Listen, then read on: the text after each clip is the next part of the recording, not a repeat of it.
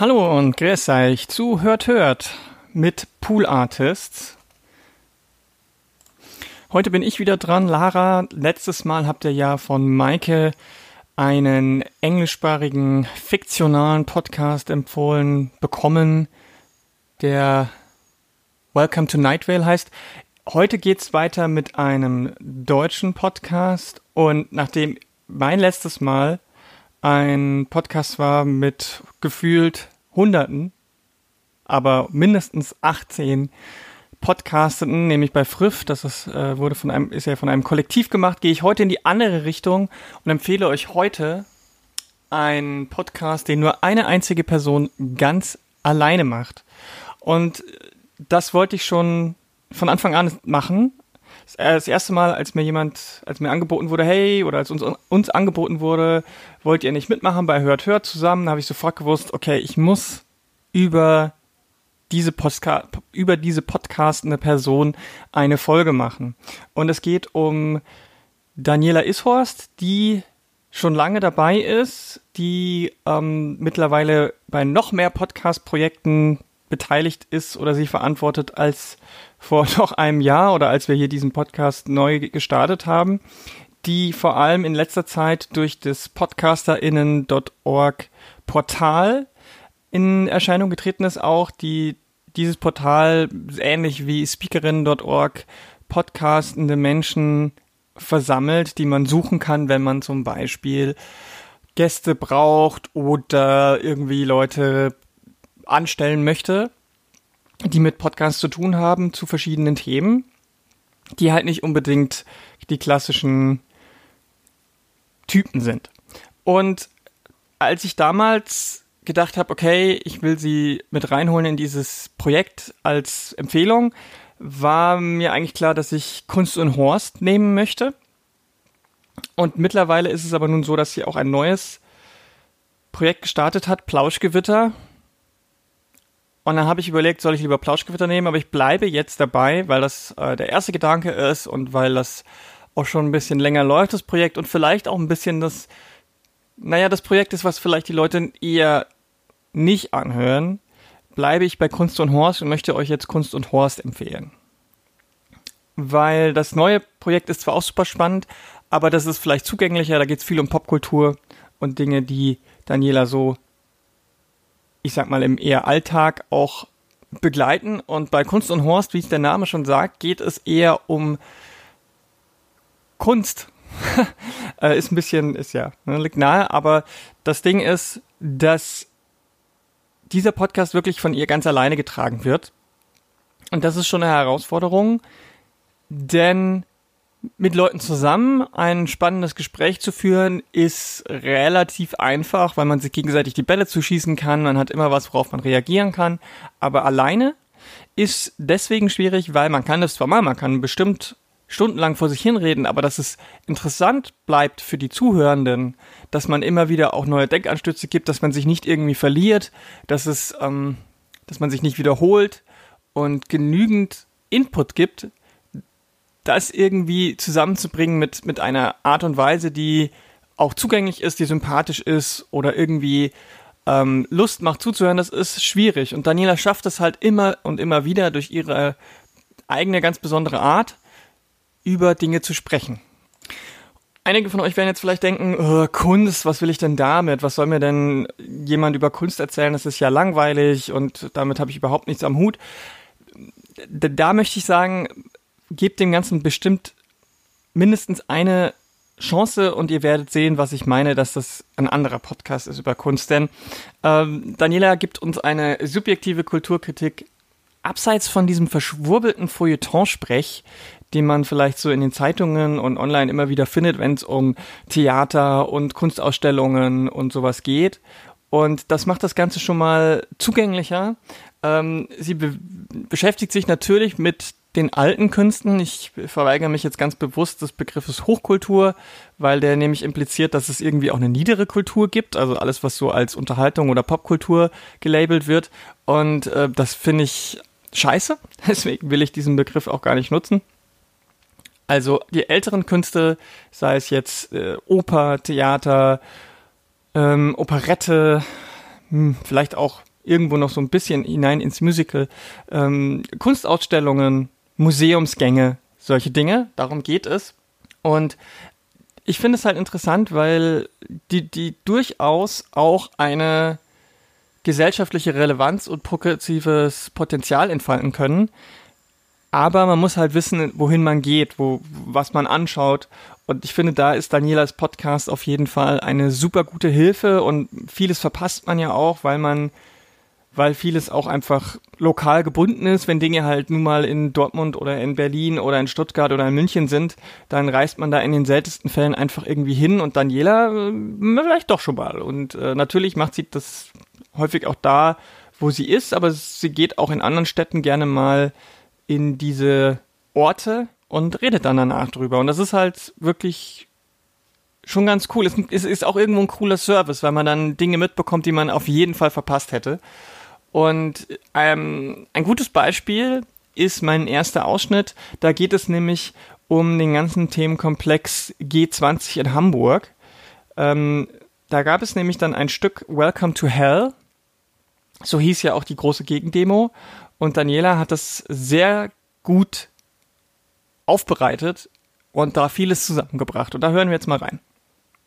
Die erste Szene ist wirklich ein ganz grandioser Start, fand ich. Und zwar geht es los mit dem Lied Welcome to Hell.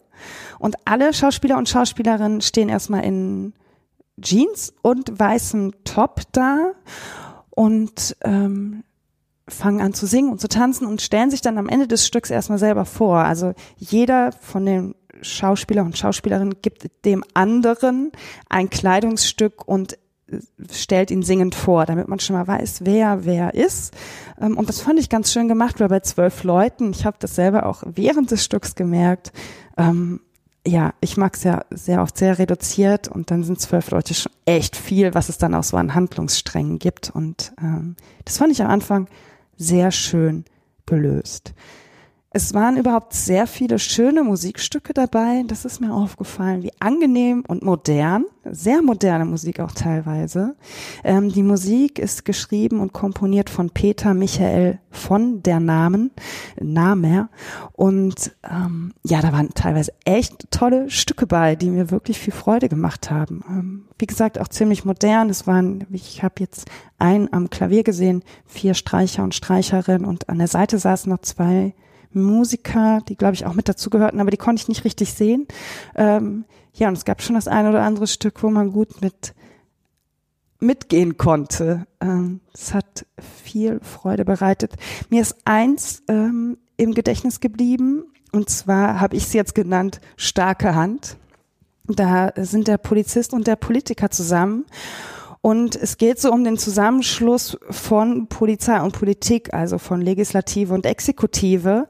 Das hat es für mich dargestellt. Ich weiß nicht, wie andere Leute das gesehen haben. Und das war sofort mein Gedanke, den ich hatte, weil wir auch jetzt gerade sehr aktuell uns in einer Diskussion befinden oder in einer Gesetzgebung, die jetzt gerade in Bayern äh, ins Rollen gekommen ist, wo es um die große Ausweitung der ähm, Polizei geht, was sie alles darf. Und ähm, ja, das fand ich dann, ich habe, was war so gestern schon beim Gucken, habe ich gedacht, boah, ja krass, eigentlich die Polizei und die Politik, das geht immer weiter Hand in Hand. Es war ja nach dem Zweiten Weltkrieg sehr wichtig, dass eben sowas nicht mehr passieren kann, das zu trennen und was man ja auch nach dem G20 gut gesehen hat, ist, wie Polizei und Politik da sofort ähm, sich zusammengestellt haben und zusammengeschlossen haben und Politiker wie Thomas de Maizière sich da auch zu sehr komischen Äußerungen haben hinreißen lassen und ähm, oder sie bewusst gewählt haben oder eben auch das Verbot von links unten in die Media.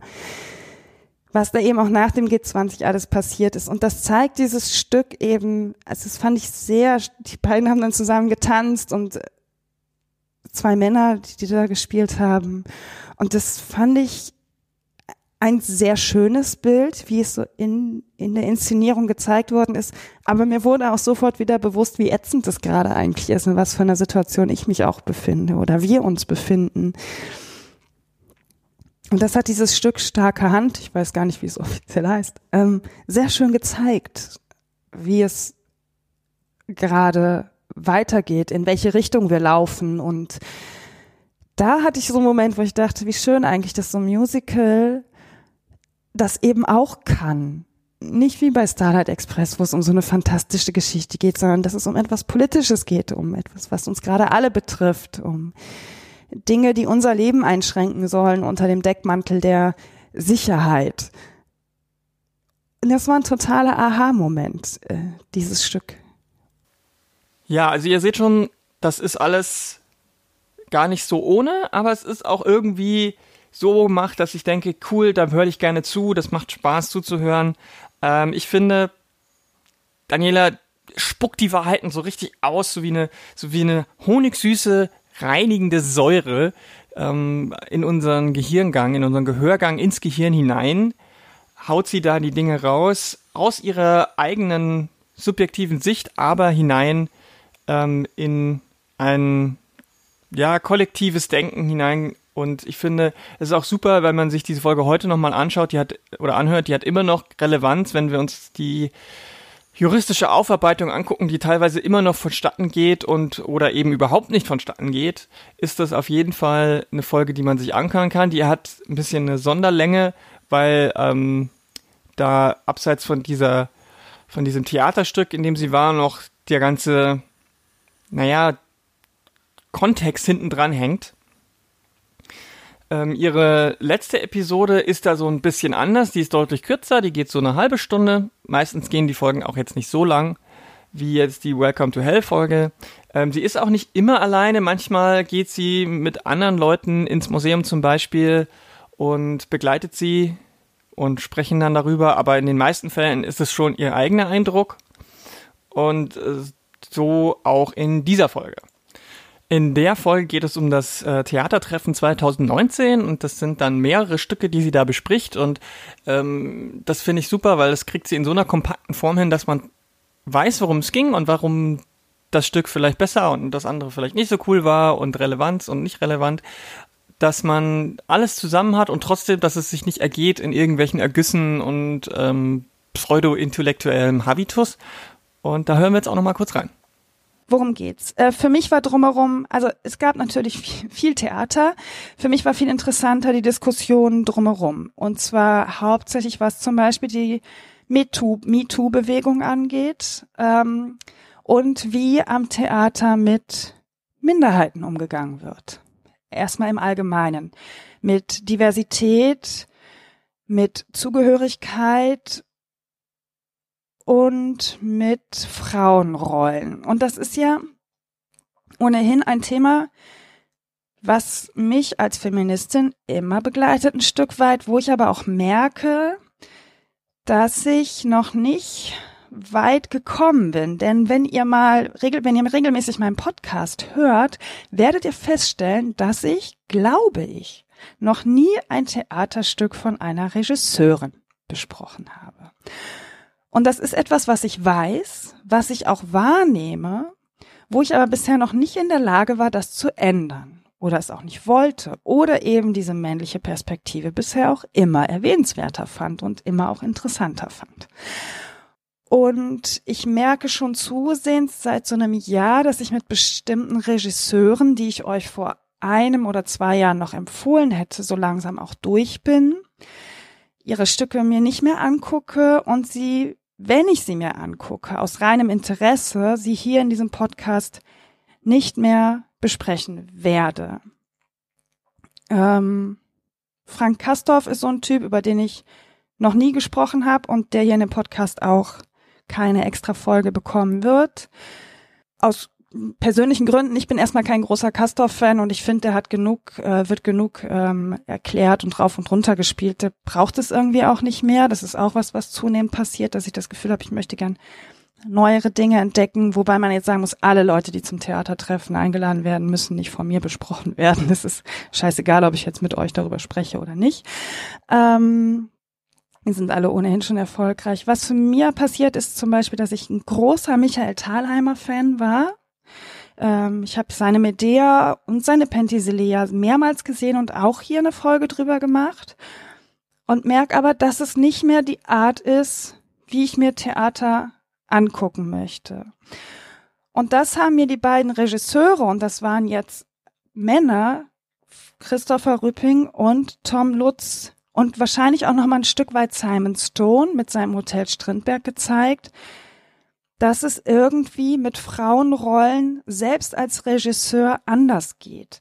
Und da waren die zehn Stunden Dionysusstadt eigentlich so ein richtiger Schlag, ein positiver Schlag in die Magengrube. Ähm, worum geht's überhaupt in Dionysusstadt? Es ist ein antiker Abend. Ähm, es gibt keine Ausschnitte. Also die Idee war halt, einen Abend über die Antike zu machen, der ausufernd ist, kann man mal so sagen, um sich mit dem antiken Stoff wirklich eingehend zu beschäftigen und nicht eben nur so ein anderthalb oder zwei Stunden Einblick zu haben, wie wir ihn bei Medea oder Elektra oder so haben. Gehört Medea auch mit dazu? Oh Gott, das ist schon wieder meine äh, Lücken. Aber Elektra, ähm, ja, eben einen langen Abend zu machen. Und es gibt zum Beispiel einen Teil, der sich mit dem Trojanischen Krieg beschäftigt. Und die Frauen von Troja sind geschlagen und werden jetzt versklavt und das die Schauspielenden und Christopher Rüpping haben es gut geschafft und das war ein sehr interessanter Moment. Die drei Schauspielerinnen, die jetzt auf der Bühne stehen und darum wissen, dass sie versklavt werden, dass sie verloren haben, dass äh, ihre Kinder getötet werden, ihre Männer tot sind, eigentlich alle drumherum tot sind, ähm, sie trotzdem noch mit Stärke auszurüsten. Und das ist was, was mir erst so ein, zwei Tage später wirklich extrem aufgefallen ist, dass ich dann dachte, wie krass eigentlich, wie kann das sein, dass wir alte Stoffe immer noch am Theater verhandeln und das auch gut ist, sie zu verhandeln. Sie sollen ja nicht weg sein. Ich will ja nicht, dass äh, plötzlich die ganzen Klassiker nicht mehr am Theater gespielt werden. Ich merke aber zunehmend, dass ich mit der Umsetzung der Klassiker ein Problem habe. Und dass Christopher Rüpping mit seinen sein Schauspielerinnen-Team ähm, es geschafft hat, mir zu zeigen, dass auch Frauen das Recht haben, im Leiden stark zu sein. Ja, viel mehr kann ich eigentlich auch gar nicht über den Podcast sagen er kommt relativ unregelmäßig raus, immer dann, wenn Daniela eben auch irgendwas besucht oder anschaut. Das macht sie relativ häufig. Ähm, also es ist jetzt nicht so, dass nur ein, zwei Folgen pro Jahr rauskommen, aber dadurch, dass sie jetzt immer mehr in anderen Projekten, nicht nur im Plauschgewitter, auch noch in anderen äh, filmrelevanten Sachen zum Beispiel dabei ist, ist natürlich auch sie, muss schauen, wie sie Zeit hat. Aber hört mal rein. Abschließend noch ein als ähm, Kommentar quasi oder ein Zitat, warum es sich lohnt, auch einen Solo-Podcast zu hören, denn die Erfahrung anderen beim Nachdenken zuzuhören ist mehr als das reine Dekodieren von Worten. Und damit bis zum nächsten Mal. Tschüss!